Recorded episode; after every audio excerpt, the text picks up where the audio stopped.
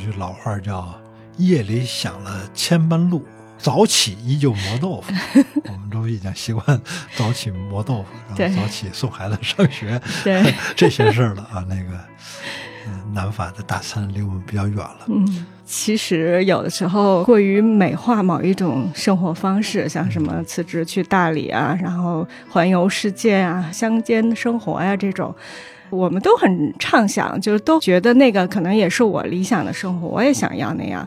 但是有时候就想想你不要什么就好了，就反过来想一想，更清楚一点。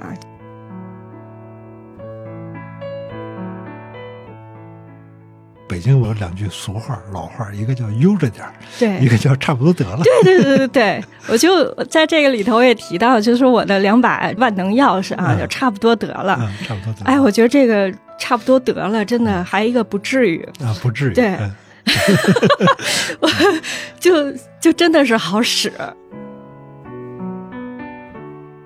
这种爱好最大的好处就是我可以自由的追求徒劳。我觉得这句话说的特好，就是我有钱，我愿意花时间花钱，然后往里投，然后我很平庸，就是一种自由的状态。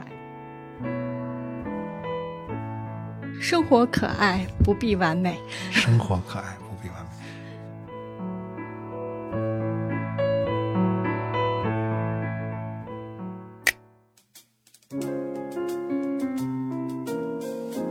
欢迎收听三联中读原创出品的播客《天真与经验》，我是苗伟。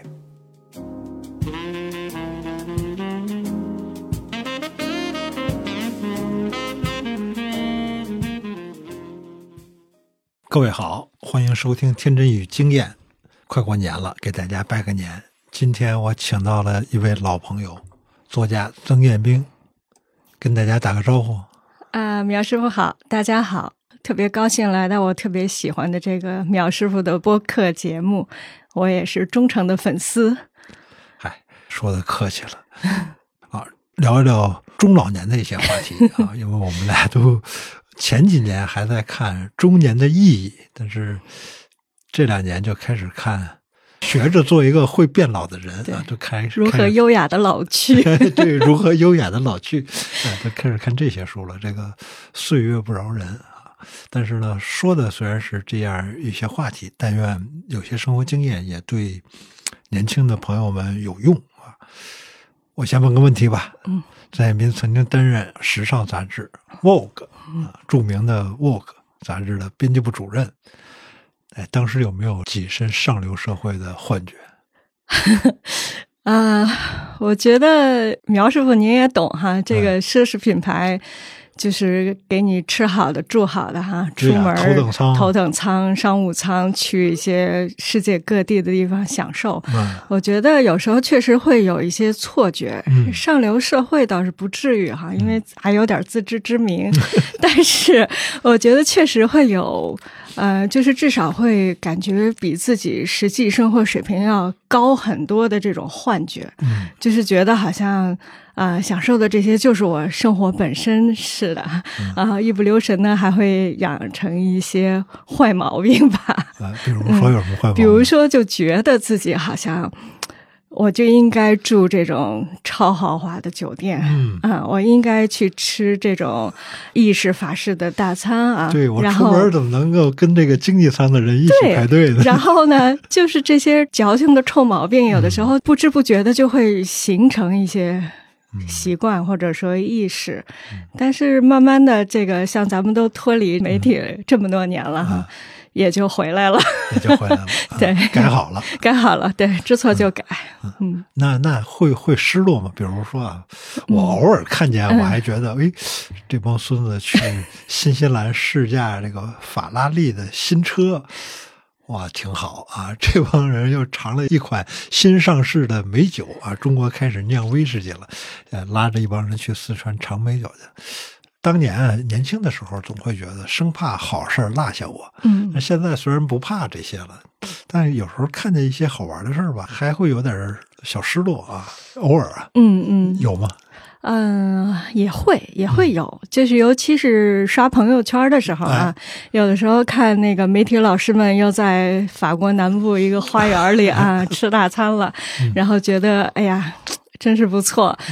会有一点失落，就是遗憾吧，或者说，但是其实慢慢的也就习惯了吧，就觉得就跟当年咱们看杂志一样，就是说看啊，有有些人是在这儿，或者说你默默的把他底下的那个地址记下来，也许以后自己也有机会去，其实也没什么大不了的，就是这种感觉。嗯，有句老话叫“夜里想了千般路”。早起依旧磨豆腐，我们都已经习惯早起磨豆腐，然后早起送孩子上学，这些事儿了啊。那个，嗯，南法的大餐离我们比较远了。嗯，其实作为一个呃曾经做过生活方式的人，嗯，你可能也对一些比较波西米亚式的生活方式，嗯，也挺感兴趣啊。比如我们都知道细毛啊，或者是其他一些朋友在乡下。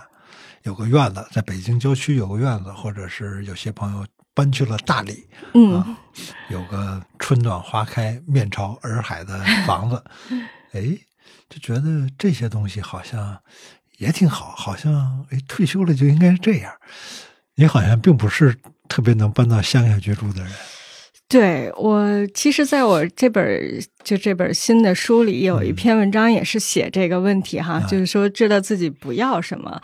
我觉得在就差不多一四年左右的时候，那会儿好像特别流行哈，就是看他们一家一家的都搬到下院村、艺术家村，然后那儿现在已经房租涨了十倍了，就是对特别贵，就是因为。啊，很多人很向往这种生活方式，然后这种乡居啊，觉得啊有一个房子，然后自己可以把它改建的很漂亮，有一个院子可以种点花，种点。菜啊，有猫有狗有孩子跑啊，就是特别理想的一种生活状态。然后在一四年的时候，那会儿给我公号“挚爱”也做过一篇采访，就像细毛啊，他们耀阳啊，他们当时不是都在乡下嘛？是。然后就一家一家的，就是给他们列了好多问题，然后了解了一下。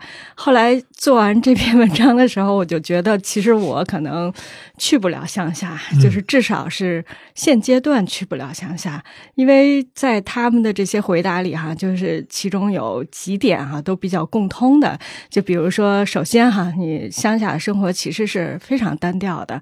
然后你要是一个非常喜欢静的人，能自己有自己的这种精神上的秩序哈，然后能自己创造乐趣，这一点我倒是没问题。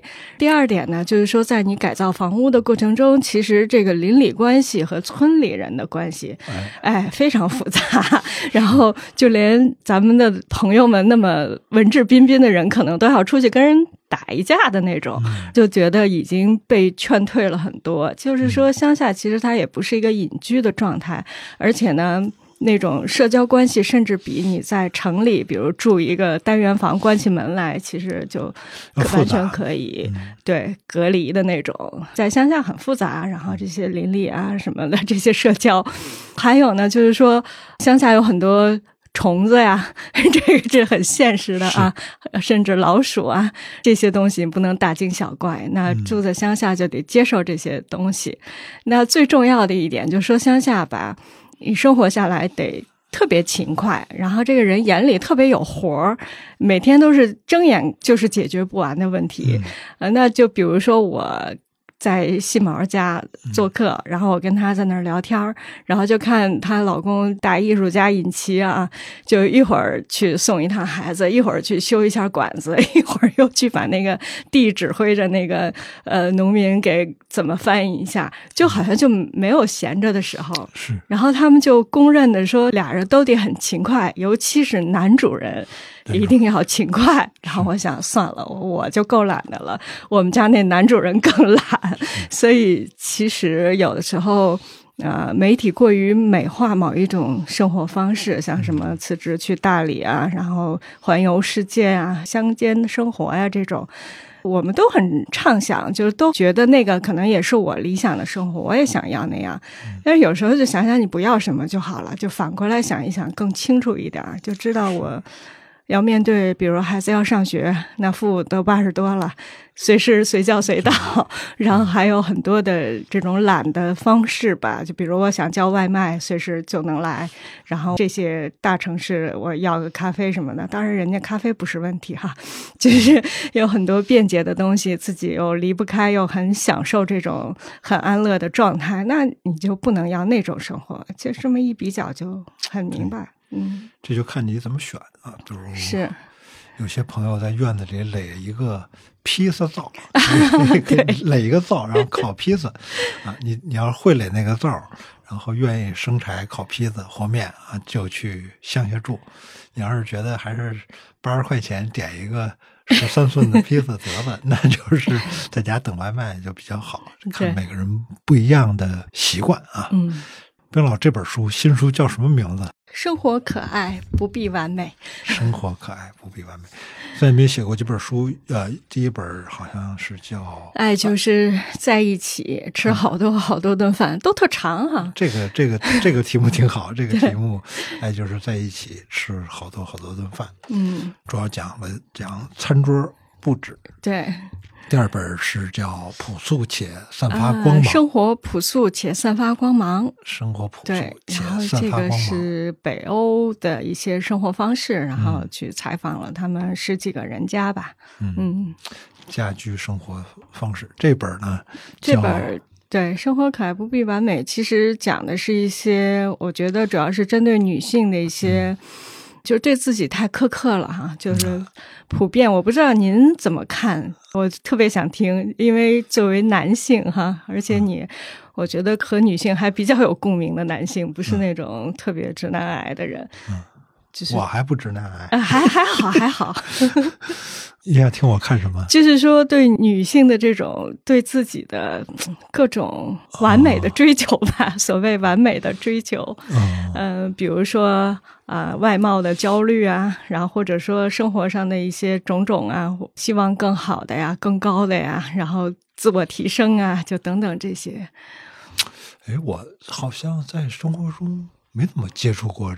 这样的女性，我反正接触到的，好像大多是比较大大咧咧的，或者是就像鸭子似的，叫叫什么？就是底下底下进倒水，然后上面对对，上面好像很哎对，上面比较那个那样比较从容的那种。当然，我也知道有些，比如时尚女强人之类的啊，比较紧张啊。我碰到他们的时候就特别紧张，比如。优雅的代言人，还有一个女魔头啊，就不说名字了。我一靠近他们，我就觉得自己。啊，衣服也没有穿对，然后那个身子也没有站直，还穿秋裤了，就等等，就会觉得自己有好多毛病。但是我我是理解那种生活方式的。我看过一个电影，就《时尚女魔头》嘛，嗯，啊，那个《时尚女魔头》里面，她教训那个安妮海瑟薇的那番话，嗯，我觉得哦，对我还是很有冲击的。就是那个海瑟薇穿了一个天蓝色的衣服，然后那女魔头教育她说：“你以为你自己选择了这件天？”蓝色的破毛衣嘛，然后就讲那个流行色怎么来的。嗯嗯，哦，这个才明白那套产业和它的那个游戏方式。虽然虽然我我不是特别习惯这些东西，但是也还是被教育了啊。我很理解那样的一个产业啊。至于说完美，我觉得我们肯定在就虽然说好多地方会大大咧咧，但是我觉得我们。对某些方面还是有一个挺完美主义的一个倾向的，比如说我挺想努力的写好文章啊，写写出好小说来，这肯定是挺完美的。那么你看你做那个餐桌布置的时候，我觉得也给我一个特别大的启发，叫做啊，如果你想让你的家变得漂亮。不妨先从一张桌子开始。哎，我觉得起码他给了你一个开始啊，从一张书桌或者一个餐桌的布置开始，然后收拾家里的一个角落，就是这样慢慢的一步一步的来。我觉得他还是非常非常。是，我觉得就是这种力求做好的这种心劲儿，还是肯定我们都有哈。就是看用在哪个方面。我所讲的这个女性的一些困境，其实是。呃，就是我们太想什么都做得很好，尤其是在这个呃，就媒体教育大家哈，我们一个做女性时尚杂志的人，我觉得就是给人洗脑的同时，也在给自己洗脑，就觉得好像想做一个什么都有的女人哈，就看你看杂志上 P 的油光水滑的这些。优雅的女性们，然后事业成功，家庭幸福，一般都有俩孩子，孩子都能上名校，然后就觉得跟人家一比，我这太低配了，就是太太低级了。然后好像哪一块都不是做的很好，然后又觉得好像这种我够一够，也许能够到，其实就是很多。我这个年龄，或者说比我在小八十年代的这些人，在九十年代可能好一些，就是都被这么一种幻境 困扰着。就是说，我觉得我应该更出色，至少要比我父母出色，我应该和。男性一样啊，我有有成功的事业，我要经济独立，然后我的孩子应该很出色、很优秀，上个名校。就好像您也写过，说好像朋友圈的孩子都在上名校，就是压力特别大，就人家都在得奖，都在上名校。对，前两天刚有一个女儿被剑桥录取了。啊，对啊，前几天好像牛津、剑桥在发通告，然后朋友圈好多啊。但是我一看，人家他爸爸就是那个国家天文台的首席科学家，我也我要跟人拼爸，我就觉得我也不如人家，所以人家的闺女上剑桥也是天经地义啊。然后再看看杂志这些。女性又都那么会生活啊，就是一个个家里也很漂亮，很干净，很美，有品位，然后装修的也不错，就是你处处都会看到很多榜样。我觉得可能也是这种社交媒体平时代带来的很多压力吧。然后呢，就会想让自己更出色一些。但是这种就是过于追求完美的时候，他。其实反过来也是对自己的更多的不满意和更多的苛求，然后就觉得我在家躺着，我家里这么乱，是不是我太没样了？就是这个日子过得太邋遢了。其实也没什么的，即使是平时在外面，好像我秀出来的照片都很好，我拍一个漂亮的杯子，那可能这边全是垃圾，然后就是镜头把它躲开了，嗯。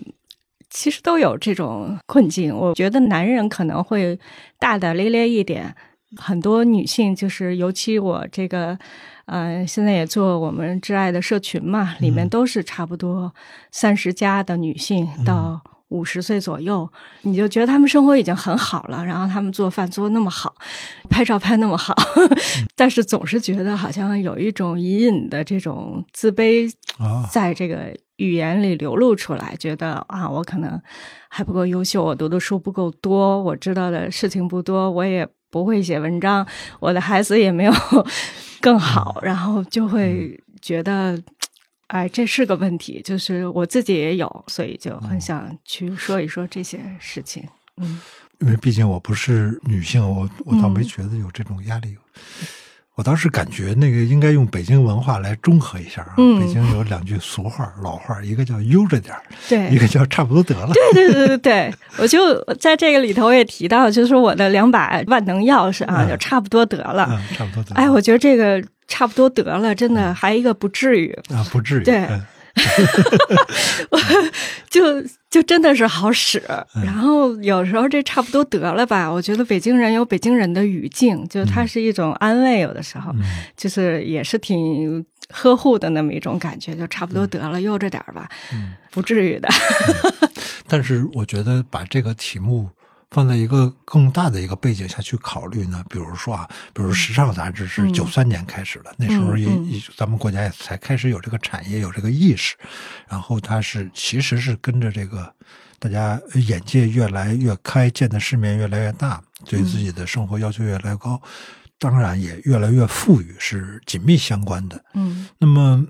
有了一个这个美好生活，必须得有一个经济基础啊，然后有一个向上奔的一个目标，到达一定程度会形成一个很玄妙的状态。比如说，在罗马时期就有一个叫塞涅卡的一个人，散文家啊，整天教别人怎么生活、怎么思想啊、散步啊。但同时，这哥们儿是一个特别有钱的人啊，他那个钱差不多相当于现在的几千万、数千万英镑的那么一个富裕程度。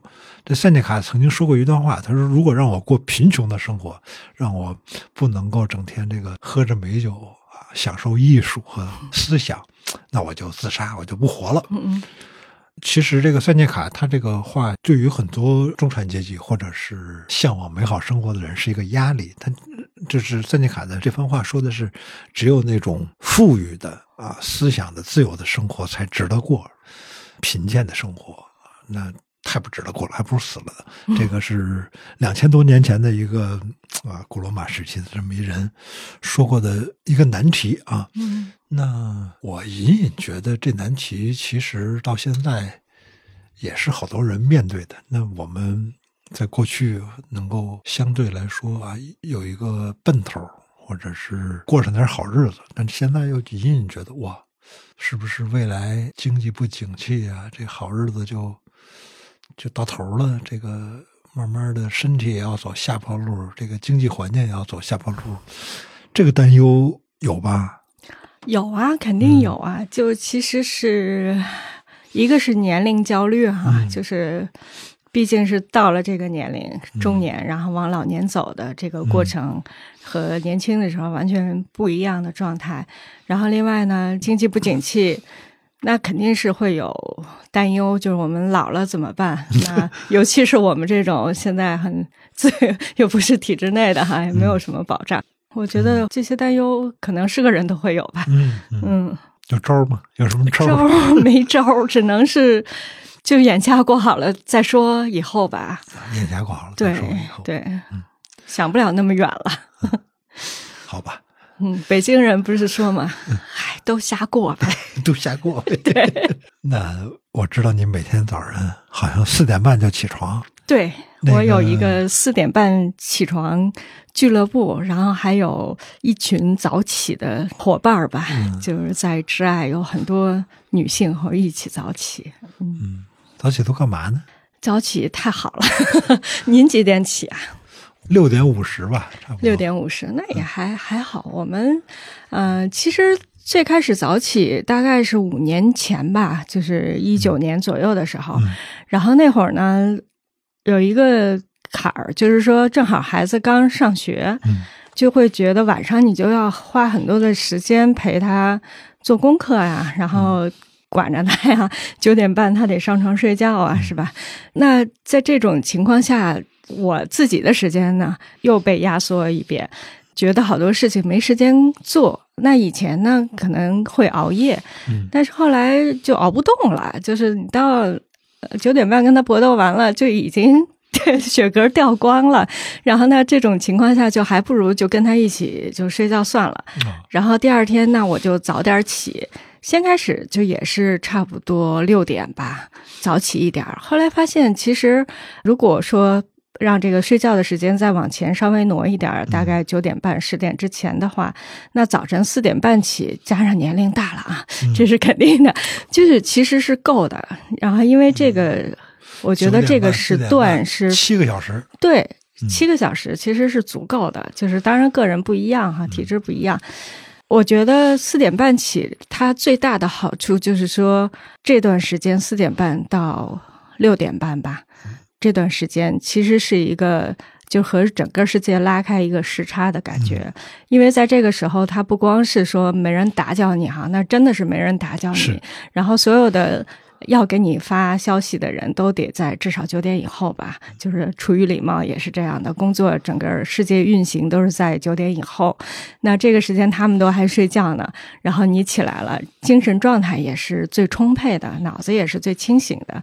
然后这个时候，如果说安排一些自己特别想做的事情，他是很容易集中精力进入这么一种很心流的状态吧。尤其是早上，你比如六点半、七点的时候，他们起来了，你看表，哇，我都干这么多事儿了，然后觉得这一天好像就值了，已经 就好像已经提前跑完这一天的额度了，就是特别满足，然后让这一天会比较从容。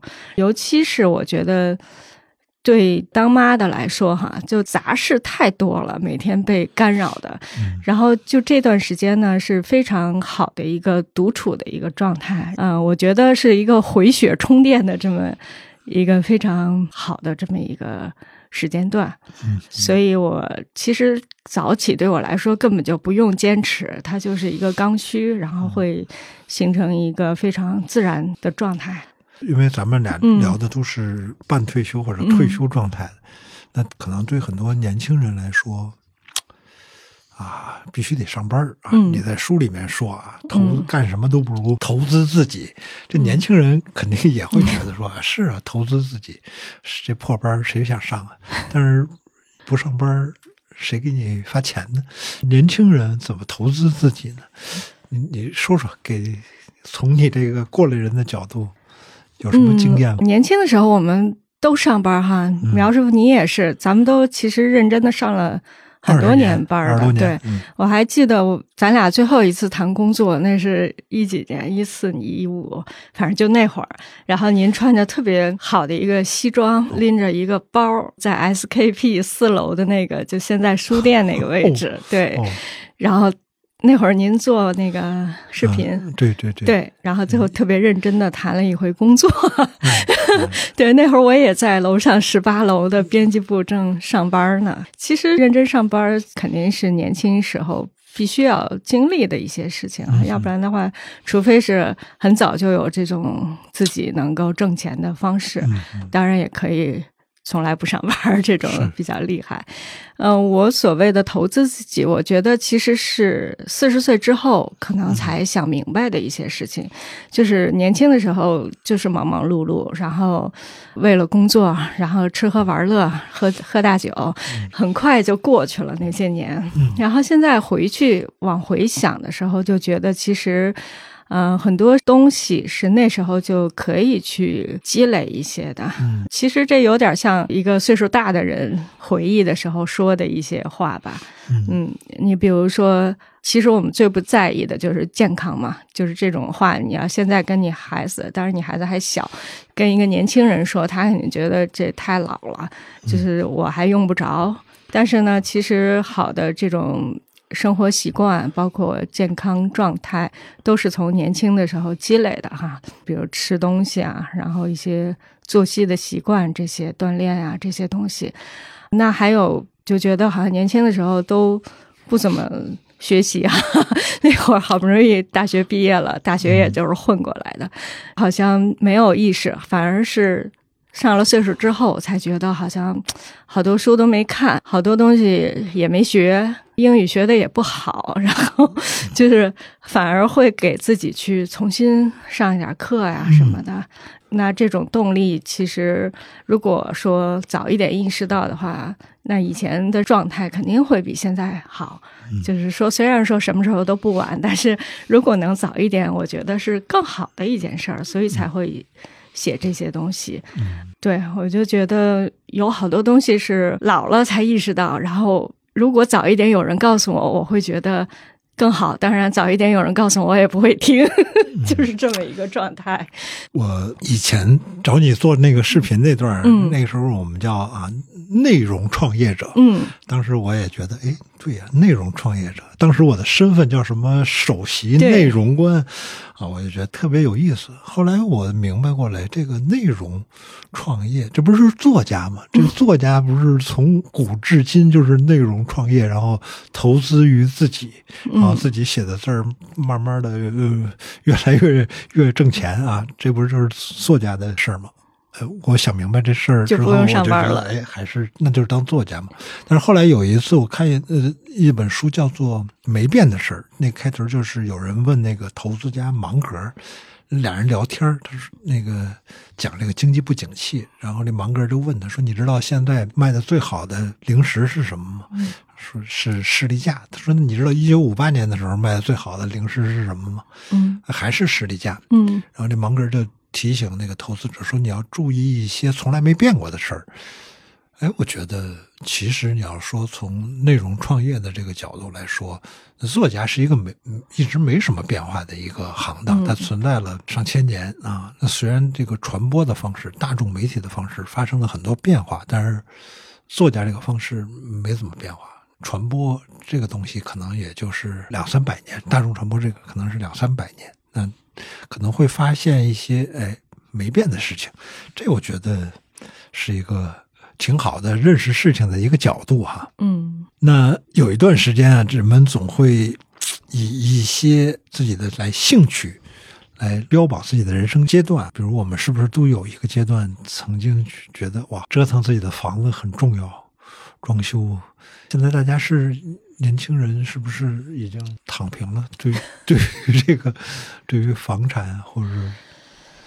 啊，我觉得这房产可能躺平，因为现在买房子好像也不太合适哈。嗯。但是折腾房子这事儿可能还会继续吧，就是就是人生总有几年是会折腾这个。对，因为你天天就住在你的房子里，然后看到那么多好看的，就是总会有生出一些向往，然后看见好看的那种家或者是照片啊上面的一个。什么好看的书房、好看的画室、好看的花房，又还是会想。我觉得这种热情其实始终会有，就是包括我觉得我热情最高涨的 是大概写那个生活朴素、散发光芒的那几年，那个挺长时间的，然后就一趟一趟的。去瑞典啊，然后去看那些最会生活的人怎么生活呀，然后去看他们的家呀什么的。当时也是在装修，然后一边走一边给我设计师发微信：“你要给我做一个这个，给我做一个那个。”对，但这种状态可能也只是装修的时候有，但是对这种。好房子或者说好看的布置的向往会一直都有，就只不过是这种实操的冲动可能会根据人生的阶段会有一些的变化。那现在呢，可能就就像您刚才说的，就我现在觉得可能眼前的这张桌子最好最顺手，然后这个椅子很舒服，我这键盘使得特别顺手，这个可能对我更重要。那我可能更在意每天让我的。这个生活工作状态有一点改变的这个小的角落或者细节，嗯，你什么时候又开始重新画画？画画，其实要说我小时候就是画画，就学画画的，然后我是一个。半艺术生，但是呢，就是一直这么多年，就从小学画到大学毕业，都会觉得自己画特别差。就是我那会儿是文化课取胜考上的，跟人家可能艺术 专业课得。分儿特别高哈，我是文化课分儿高，然后呢，专业课可能刚过那个线，就是所以大家都是同学，但是这个中间差距蛮大的。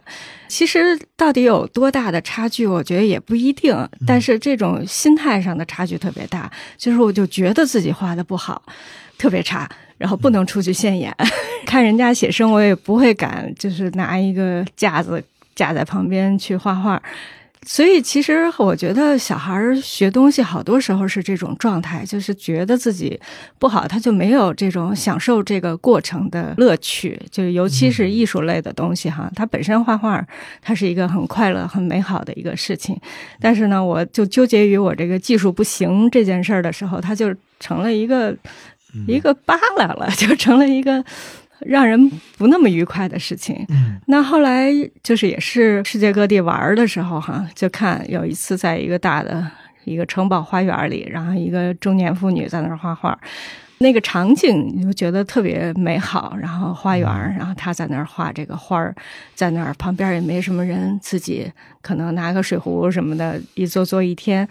当时就想，我五十岁以后吧，然后我要重新去。学画画，当时还想我要不要去美院进修一下，然后就那会儿就就是还是这个思路去想，然后后来到一八年的时候，然后有一次也是去南京拜访我的一个画家朋友哈，叫卞少之，一个年轻画家，在他工作室里就看他墙上挂着好多就他随手画的那些小草稿，然后我就说哎呀，画的真好，就这种就特别轻松的感觉，特别随意。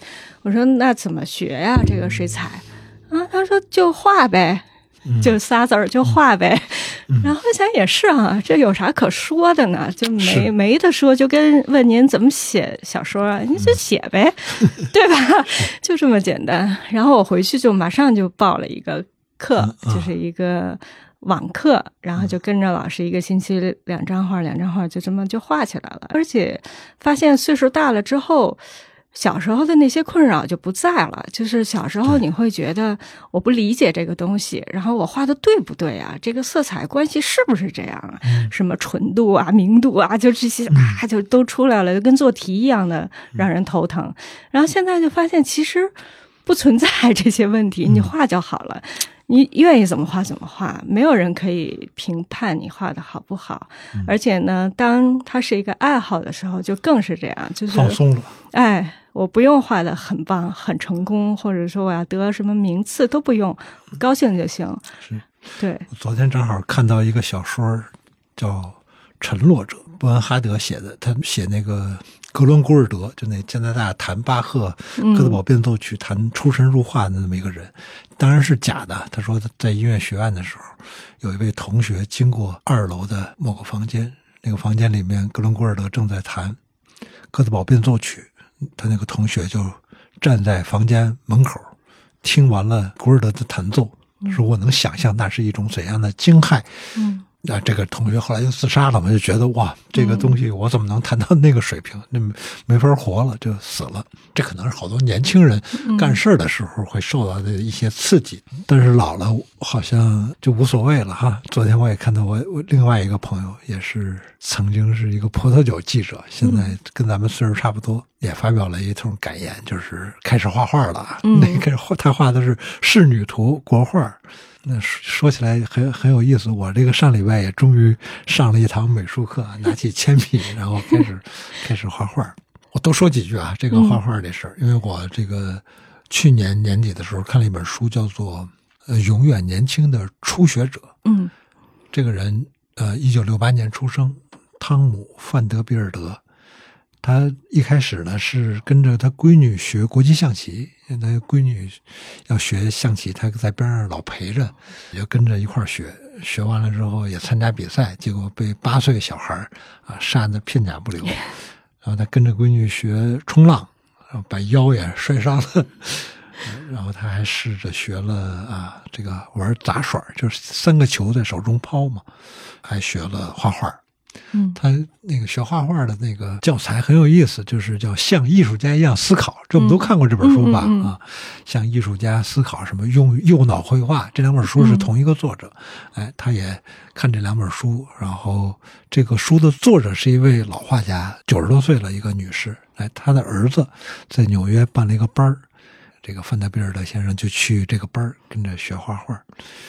这是去年年底看的一本书。这个范德比尔德他有一句话特别有意思，他说：“一旦你试着在陌生领域迈出几步，你的视野都会急剧扩大。”嗯，呃，这句话是特别重要的，就是如果我们原来从来没试过冲浪或者国际象棋，你哪怕只是能在浪板上站起来了，或者是只学会了一些基本规则，你那个视野也会急剧扩大。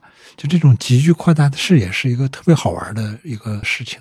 那到今年年头的时候，我又看了一本书，是那个纽约客的一个作者戈普尼克，他是亚当·戈普尼克一个很有名的作家，他写也写了一本书，叫可以翻译成叫真本事。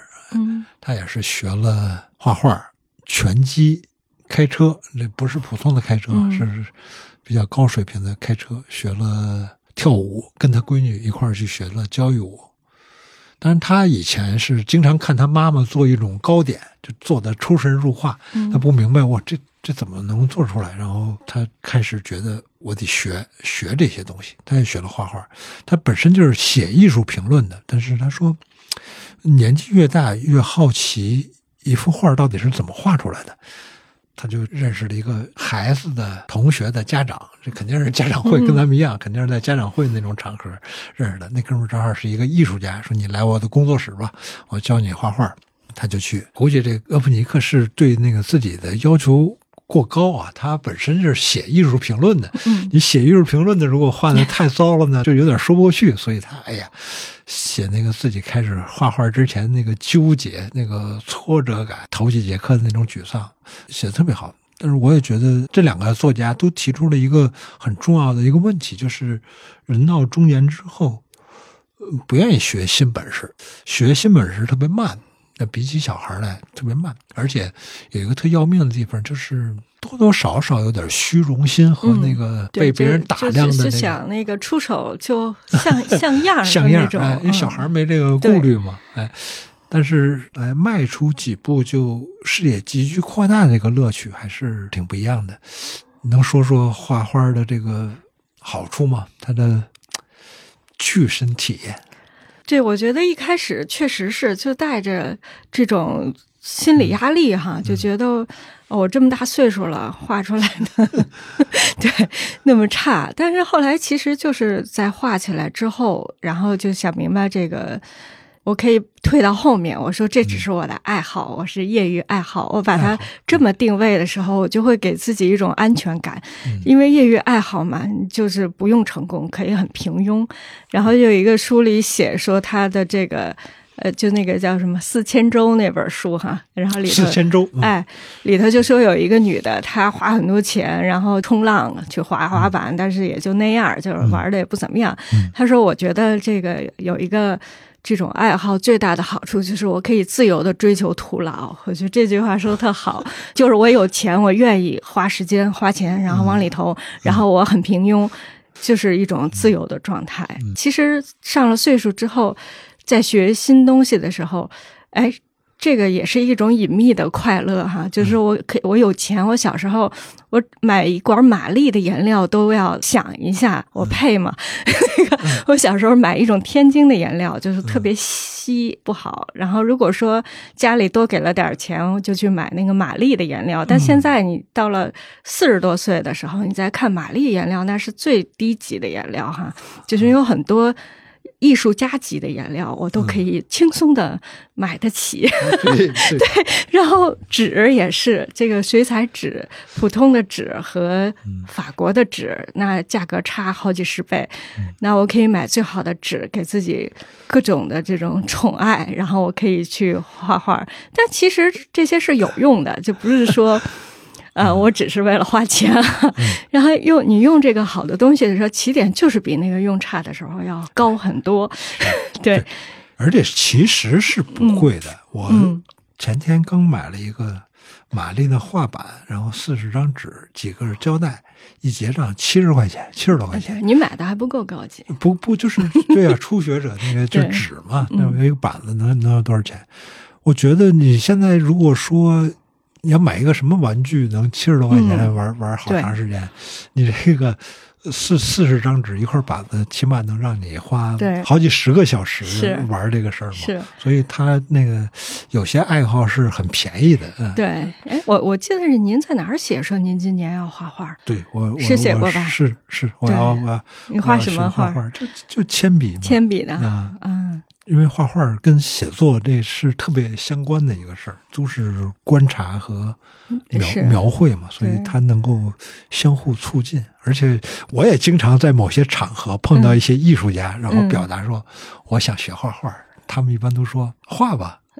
然后我如果比较熟的呢，我会问人家说那个，那你能教我吗？嗯，这帮人都特别 巧妙的把这个画茬给挪过去了哦。我明后来明白了，这个画画的人和那个教你画画的，这完全是俩职业，不是一回事儿。是，但是比如我们都特别喜欢的一个画家啊，王玉平啊，那个老头儿六十多了，没事就在北京街头啊，白塔寺啊、景山啊、北海啊、北大红楼啊，在那儿画。他说的也很有意思，说我小时候就这么写生画。嗯。到老了退休了也这么画，那个状态还是挺让人安慰的啊。是，就是昨天我还在看他的视频嘛，我还转了朋友圈，就是他说的那种状态，其实是画画之后你得到的一种。其实您写作阅读，呃，应该是同样的状态，就是用他的话说，我就是找一辙，就北京人嘛，说我就 找一辙，让自己进入到自己的这种。世界里，然后他就说，有时候画着画着画，你忽然会旁边汽车喇叭滴一声，然后就把你给带回来了，然后你就会，呃，就是恍然一下就想，哦，我是在这儿画画呢，就感觉好像这个声音把你从自己的那个世界里给拉回来到现实世界里，然后周围的东西开始又重新有了颜色，就是这么一种状态。这好像是他在画展上写的一段话，然后当时印象特别深。其实就是一个这种特别沉迷的这么一个事儿吧，它能让你得到一种自己的一种幸福感吧，就是忘了这个旁边的一些事情。呃，我在那个 TED 上看过一个演讲，叫《如何无所事事》，也是一个艺术家，女艺术家。啊，后来他还以这个演讲为基础出了一本书。他说了一个词儿很好，叫“时间折叠”或者叫“注意力折叠”，就是你特专心的做一个事儿的时候，感觉时间延长了，让你的注意力完全的投身其中。他做了一些项目，比如说从什么。垃圾场里面回收一些破烂然后追踪这些破烂是怎么生产过来的。就是它原来肯定是一个商品嘛，这些东西怎么生产出来的？或者他从谷歌地图上面截屏找出很多的图像来，然后一点点把上面的人类痕迹给抹除。哎，这这些活儿都是那种，就是一看就是那种特细功夫啊，费功夫的活儿。啊，另外，这个女艺术家也经常去公园里闲坐，哎，就往那儿一坐发呆。她就是讲这种事情，就是我们要跟资本主义进行一场争夺注意力的斗争。那么，画画啊，啊，在公园闲坐呀，参观博物馆呀，都是把那个注意力从资本主义、从资本家那里给夺回来，归到自己这儿。这个是挺重要的一种体验。有时候我们比如在一个博物馆里看一个展览，然后刷一上午或者一天就过去了，你那个专心的投入到观看中的那个时间感觉会不太一样。画画也会有啊相同的感受。对，是特别有这种感受。所以其实就是有一个独立的时间哈，然后有一件这种能够。投入进去的事儿，然后其实是挺奢侈的。在在现在，我记得那会儿还上班的时候，开选题会，大家就说现在都是碎片化时代，我们要让它更碎。然后当时就想，我为什么呀？我天天在这儿跟你们剁肉馅，天天跟你们 剁肉馅。对啊，本来我就已经很被撕扯的很碎了哈，就是在工作中还要更碎，然后。把这些东西用各种各样的方式吧，让人多看一眼，然后觉得其实挺糟糕的一种状态。就是后来就不爱做杂志了，其实也是有这个原因哈。就是觉得算了，那个每次做完杂志还要自己看会儿书，缓一缓，就是缓一缓的那种感觉。嗯。老是处于叫卖状态不好啊！快来看我，快来看我！对对对，就是其实所有手机上的，然后各种电脑屏幕上的所有的东西蹦出来的，都是那些惊悚的标题，都是你快看我一眼，你看我一眼，不是都争夺那几秒钟嘛？然后就觉得好沮丧。对，我说一个金句啊，这个说一个金句，就是凡是奔到你眼前的，都是不值得的；凡是你自己主动去追着去找的。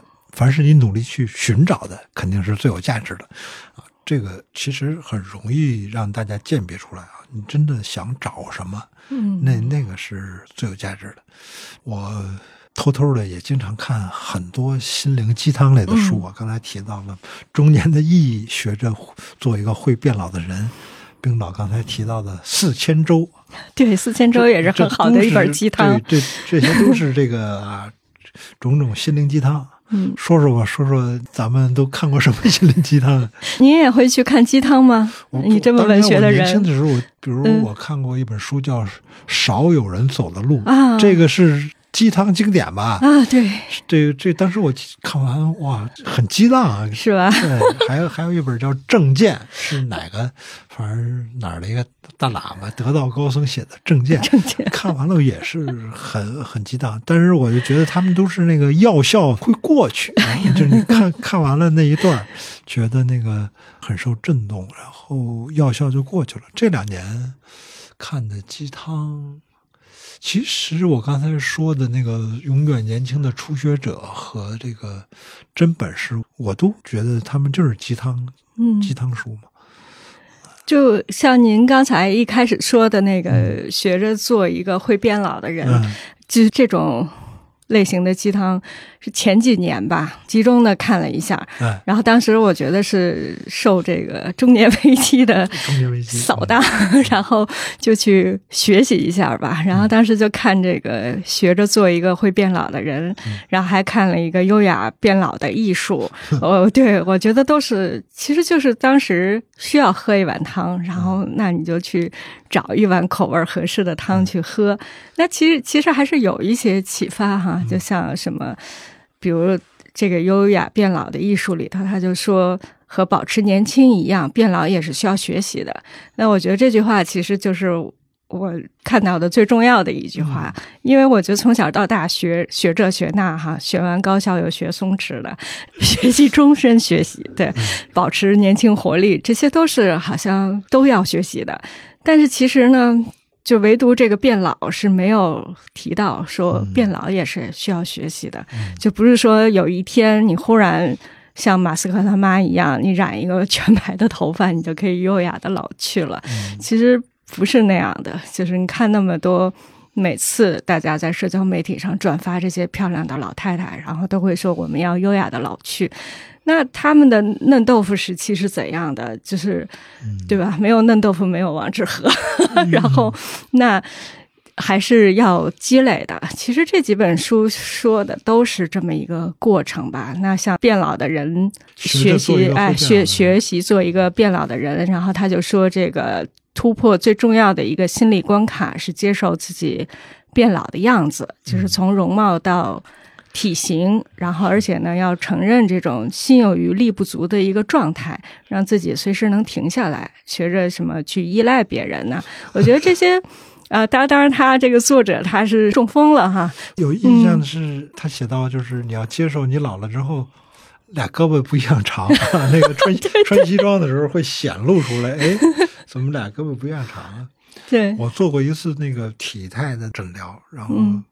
那个结果就是你那俩腿不一样长，嗯，这就是好像每个人两个腿都不一样长，但是年轻的时候是不会看出来的，不会觉出来的，嗯，但是你岁数一大，那个你的体态就已经发生了变化，一边高一边低，等等，就是这挺残酷。是我我对您写的那几篇也印象特别深，有一个什么初老之年 是吧？然后退行性，还有那个叫爷爷，叫爷爷太早那个，叫爷爷太沉重，对，太沉重。然后就觉得好像，哎，到了这个岁数啊，就是看那篇的时候啊，苗师傅都被人叫爷爷了，就不可思议。然后就觉得时间太快了，就真的这一代人好像都走到这个阶段了。其实这种。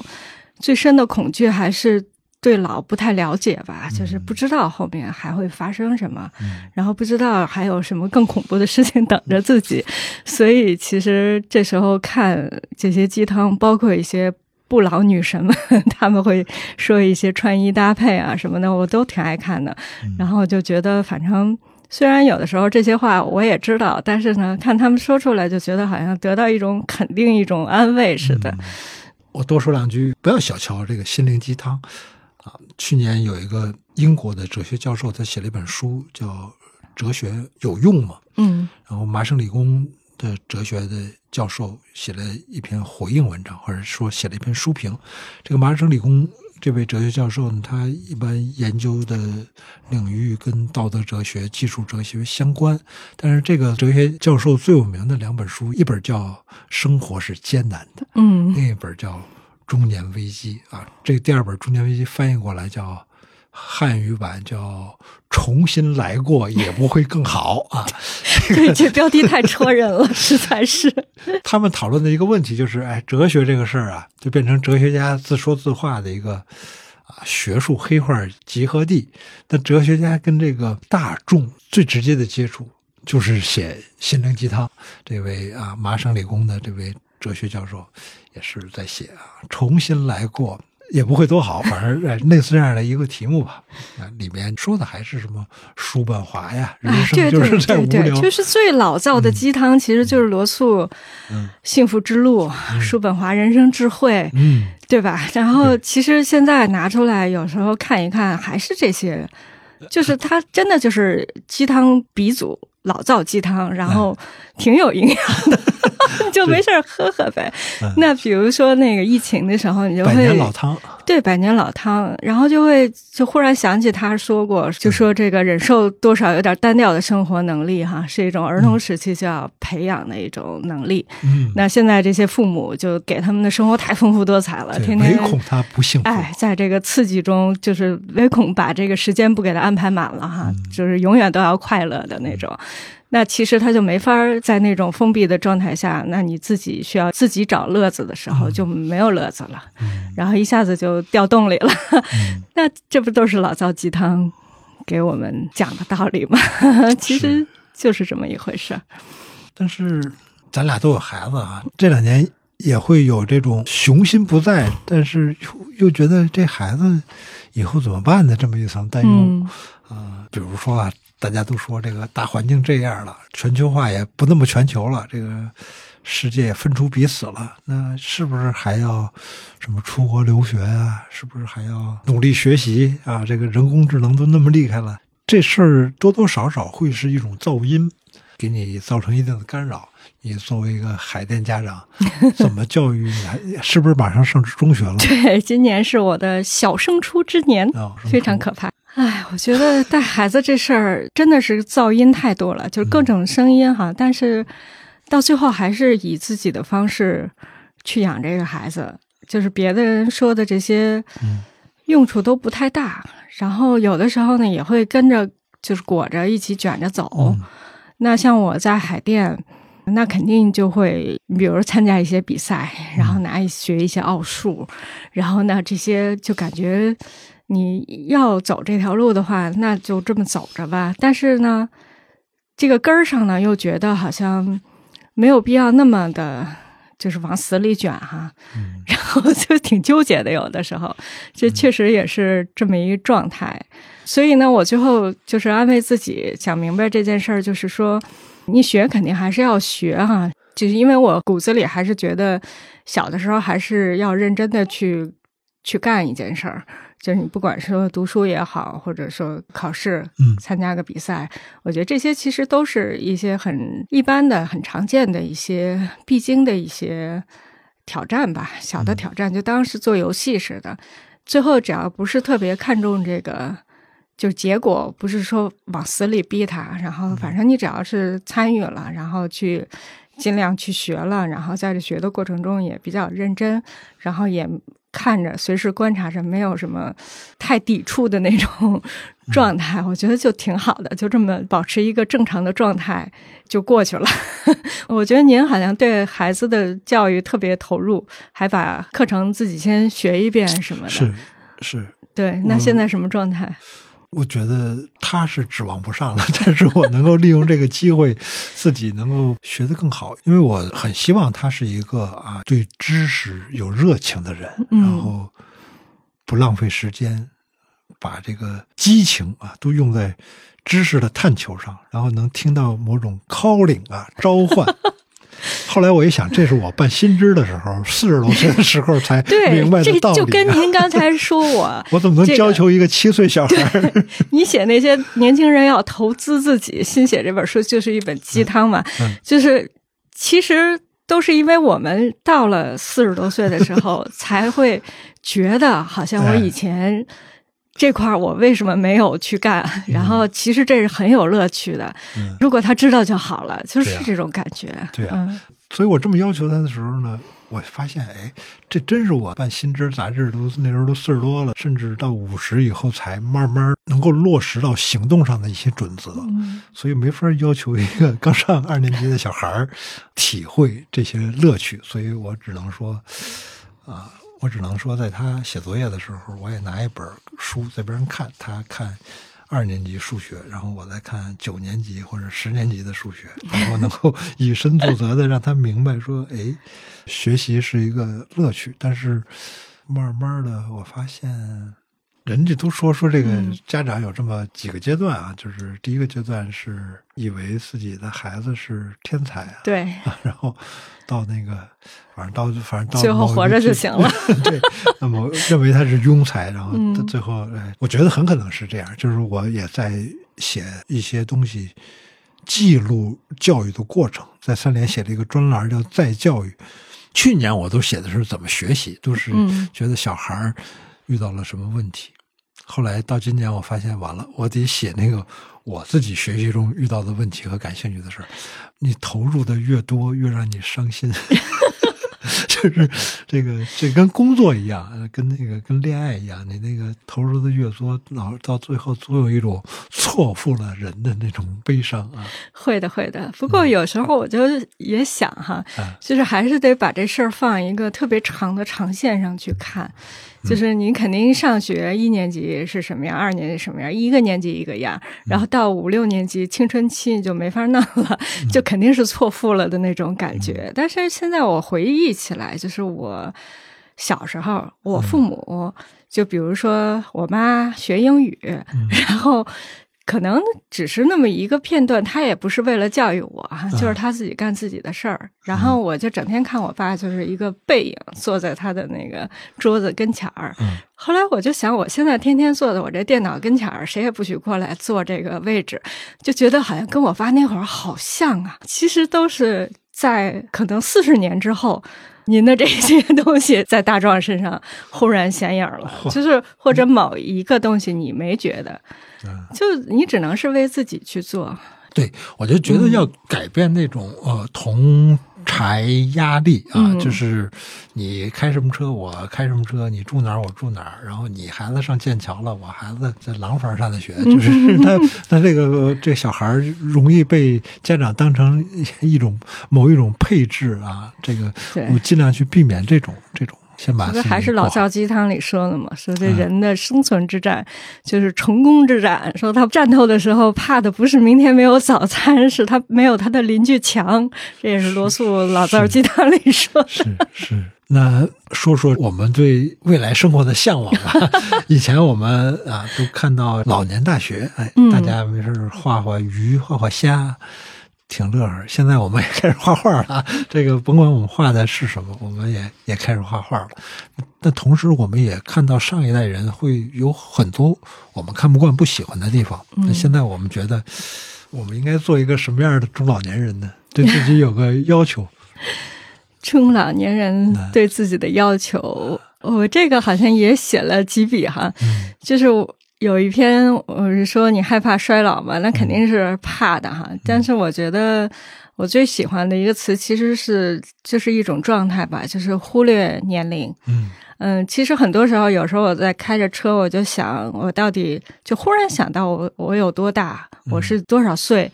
其实好像这个数字和我这个状态不太能套到一起。呃，我并不是说自己会更年轻哈，没有这个意思。嗯，就是说，其实这个年龄它只是一个概念，然后它是一个数字，可能会有一些标签儿。然后就像前一阵儿，我一个朋友他说他要创业，他要做中老年服装。我说那你是要给我 做服装吗？他说不不不不，我说那个就是某宝上你搜中老年服装出来的那些东西，那其实那也是一种标签儿吧，就是好像。也没有人规定你就到了这个年龄就要穿成那样儿。其实我们还是我们，就还是这样儿。然后只是想起来的时候，我可能已经快五十了，我已经五十多了，就是有这么一个概念。但是如果忽略掉这个东西的限制的时候，就还是原来的那个自己。我不知道，就反正我经常会有这么一种错位的感觉，就是其实这个年龄和我自己的状态靠不到一块儿去。那像您说这个 对老年人挺嫌弃的哈，对，有时候嫌弃他们，我想一个是。这个老年人老教训人，就比如迎面走过来一老太太，就会忽然停下来跟我说：“你就穿这么短的裙子，你早晚得得癌。”然后我想，我招你了，我得癌。这种是一种老年人，就是说。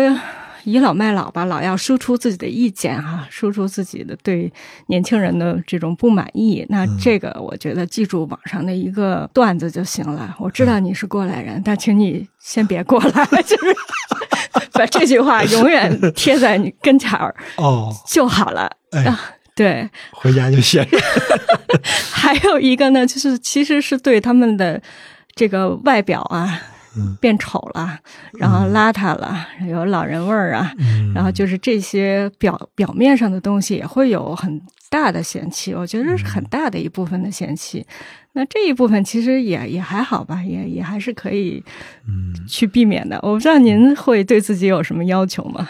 你看我那个从去年开始上瑜伽班啊，上课，对我看到了，跟一些这个，当然有中年妇女，也有一些年轻。漂亮的女孩一起，那绝大多数情况，百分之九十九的情况都是我是班上唯一的男性。我当然也努力想那个做出一些不那么僵硬的动作，然后我就发现，不管老师和同学岁数多大，他们都管我叫大哥。然后我就发现，哦，衰老是无法遮挡的，就是他们都会说大哥来了，大哥就是哎，哦，是啊，可不嘛。没叫大叔，对，没叫大，没叫爷爷已经没叫大爷已经很客气了哈，所以都叫都叫大哥。然后哦，发现啊，都能看出来你是一个五五十多的人了啊。当然，我能够意识到那种呃僵硬的那个感觉啊，挺要命的。然后还意识到跟一个曾经的女朋友一起喝茶。不是这个，嗨，曾经的女性朋友，这 这中文很怪啊！明明没有姓，为什么要加一个性朋友？女性朋友一起喝茶，啊，因为她姐姐特别漂亮。嗯嗯，我就是问到你姐姐怎么样了？她说，她说我姐都六十了。哎呦，我才想起来，哇，这个因为在我的想象中还老记着她姐姐三十多岁的模样。嗯，她说我姐六十了。她说你想什么？她说我都闭经了。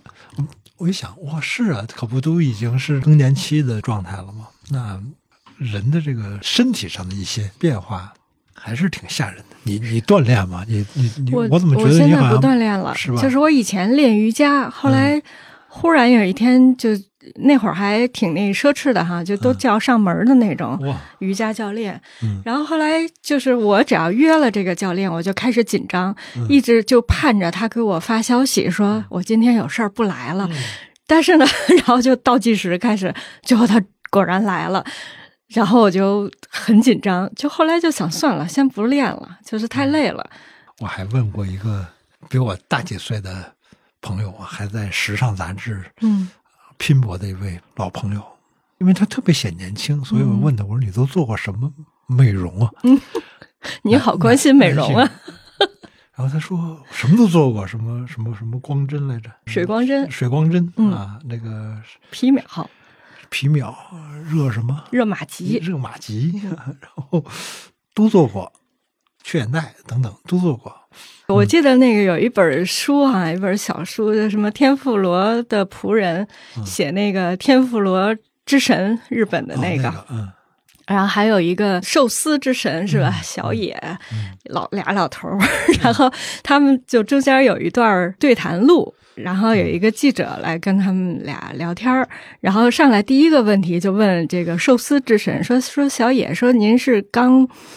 去做了整容吗？然后那个老头儿就大惊失色的感觉啊，我们要一上来就说这件事儿吗？他就说，呃，说确实是做了，说我皱纹太多了，就说看起来就是太老态龙钟了，太丢人了。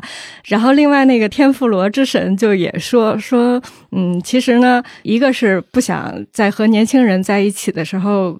给他们丢人，让他们嫌弃自己，然后是一个糟老头子哈。然后说另外呢，我是想专业人士要有专业人士的这种气质，就是由内而外的气质，不想让人觉得是一个特别老的老人站在那儿工作。哎，我觉得这个也也挺有道理的。就是很多年前那会儿在 Vogue 的时候，看一个忘了哪个女演员了，一个著名的女演员，就说：“如果你家房子塌了，你难道不修一下吗？”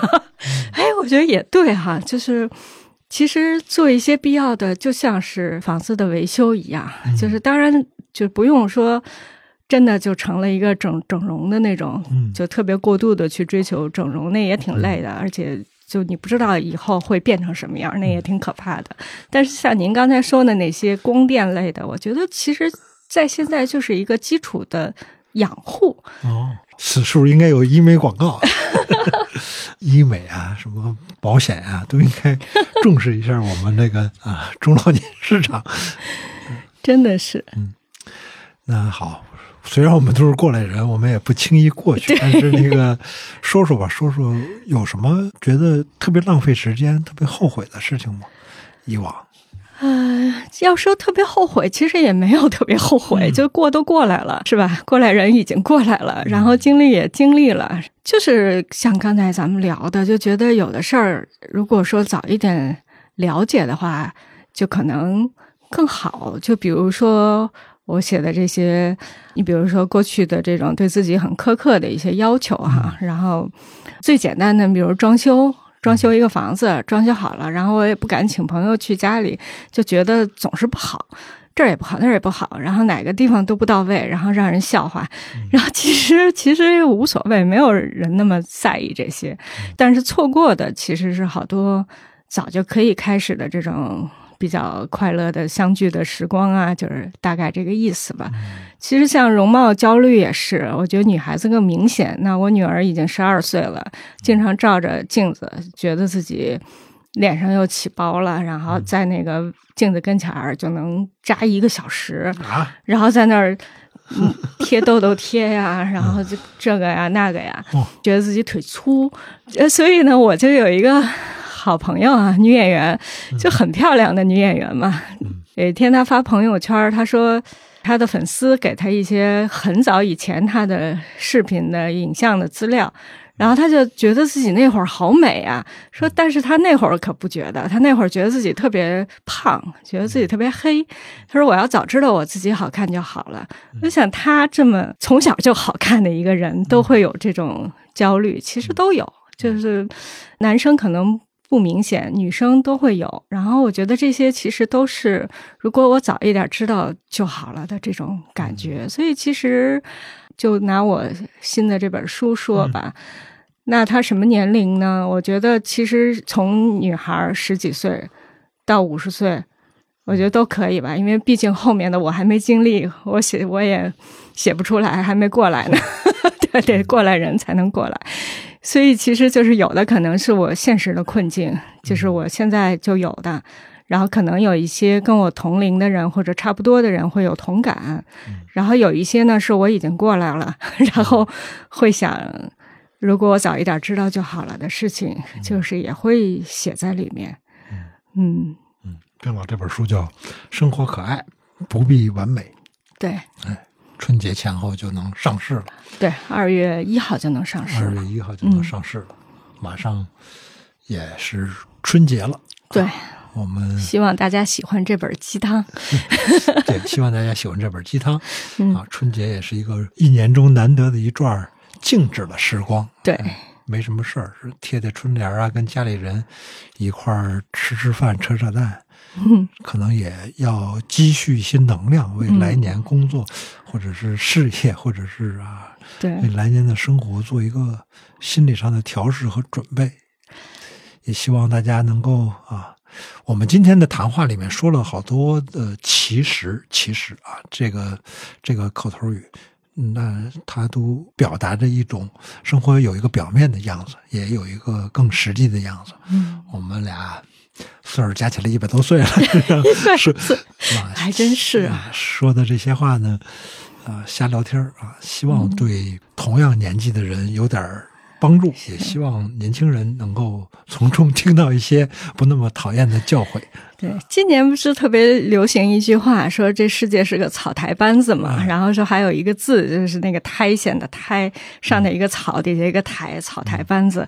然后我就觉得，哎，这个字总结的挺好的，就是意识到这世界是个草台班子，其实。就是对自己放松下来哈，是很有帮助的。那胎胎这个胎线的胎，不是有一句诗说“胎花如米小，也学牡丹开”吗？我说那对啊，都是草台班子，我们就放过自己，然后想想干嘛干嘛，然后去干自己尽量喜欢的事情，挺好的。对，放松一点，草台班子。我想起前几年还有一本书特别火，叫做《狗屁工作》啊，狗屁工作，嗨。我们来年能有一份狗屁工作也不容易 就是你干着它的时候，你也意识到这个东西，然后还能同时让自己有一个啊更丰富的可能性，这都是好事儿。嗯，我们给大家灌了不少鸡汤啊。嗯，还有啥要说的？啊，没有啥了。那就这么着吧。行。新年快乐！新年快乐！龙年大吉！嗯。祝大家新年都比较舒畅吧！恭喜发财！